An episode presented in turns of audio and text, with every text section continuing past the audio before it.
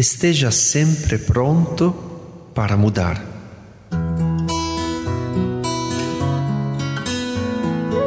Buona giornata. Buona giornata. Buona giornata. Boa jornada! Buona giornata. Essere sempre pronti a cambiare per servire meglio, per ascoltare sempre, Esteja sempre pronto a mudar, para servir melhor, para ouvir cada vez melhor, para viver cada vez melhor. Só assim podemos amar melhor o Senhor, que exulta de alegria cada vez que vê uma mudança em nós.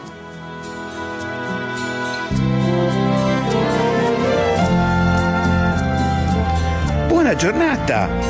Buona giornata! Buona giornata. Buona giornata! Cada vez que deixamos para trás um pouco da pessoa velha que éramos, para ser um pouco mais como Ele nos pensou. Bom dia, lhes quero bem. Bom dia, lhe quero bem. E o bem, ser bem, é para sempre. O meu, o nosso, é para sempre.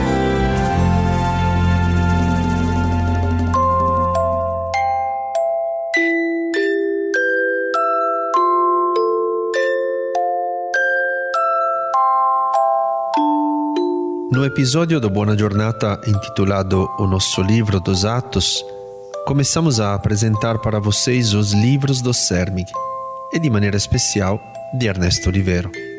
Pensamos, se vocês gostam de ouvir o Buona Giornata, por que não sugerir a leitura de nossos livros? Neste episódio, falamos um pouco do livro Deus não olha o relógio.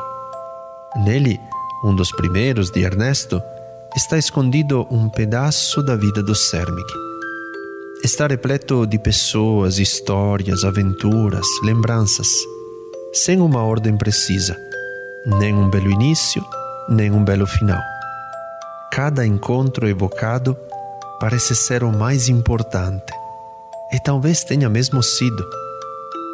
Pedimos ao nosso amigo Pedro para ler o capítulo Virei o Relógio, que dá o título ao livro e também representa o coração do autor, sempre pronto a ouvir, para acolher, para consolar, para mudar.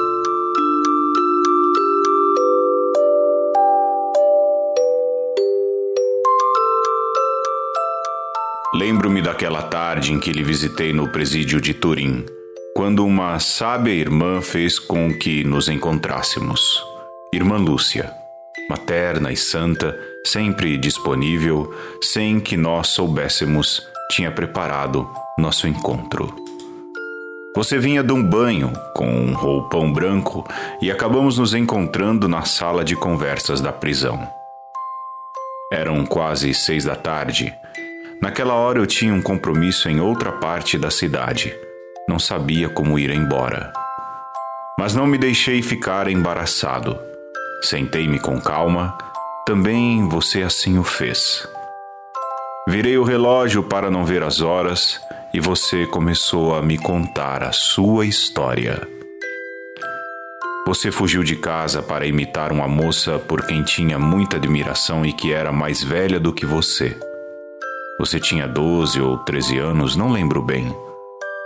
Um dia conheceu um homem, adulto, que lhe falou de amizade. Logo depois levou você a um sótão. Era ainda uma menina, tão pequena. Contou-me que num minuto ele a agarrou, que você sentiu apenas uma grande dor, não sabia o que estava acontecendo. Você era ainda um filhotinho. Com razão, não sabia. Depois me falou da droga, do encontro com esse mundo e da necessidade de dinheiro. Falou de sua rotina de calçada a calçada.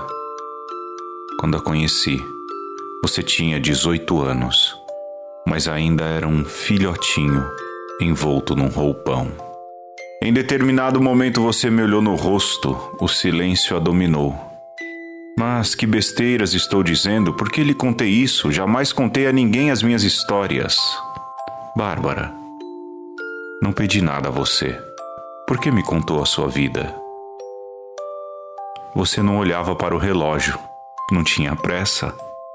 Conheci apenas homens que, depois de me usar, só queriam ir embora tinham compromissos que os esperavam. Não tinham tempo.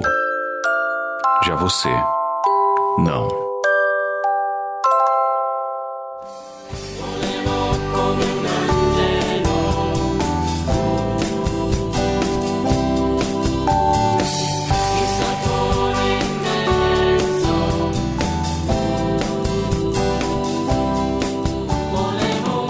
Vocês ouviram o Buona Giornata, o podcast do Arsenal da Esperança. O livro Deus não olha ao relógio contém muitas outras histórias. Dos encontros na prisão até João Paulo II, do rei da Jordânia aos muitos anjos de carne e osso que tornaram possível a transformação do arsenal militar de Turim em arsenal da paz.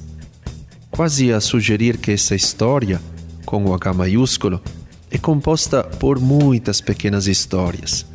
Muitas pessoas que, como Ernesto, acreditaram, acreditam que nada é impossível para quem se engaja com amor. A versão brasileira do livro, publicada pela Loyola, tem 165 páginas e está disponível no Arsenal da Esperança ou no Bazar Online, bazardoarsenal.com.br.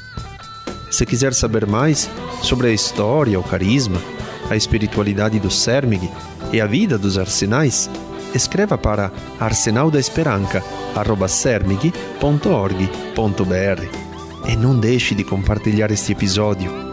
Próximos ou distantes, estamos juntos. Até o próximo. Boa jornada. Buona Giornata é uma produção do Arsenal da Esperança. Texto: Ernesto Oliveiro. Apresentação: Padre Simone Bernardi. Música: Mauro Tabasso, do Laboratório del Sono. Edição: Pedro Luiz Amorim. Projeto gráfico: Henrique Foca e Amarino.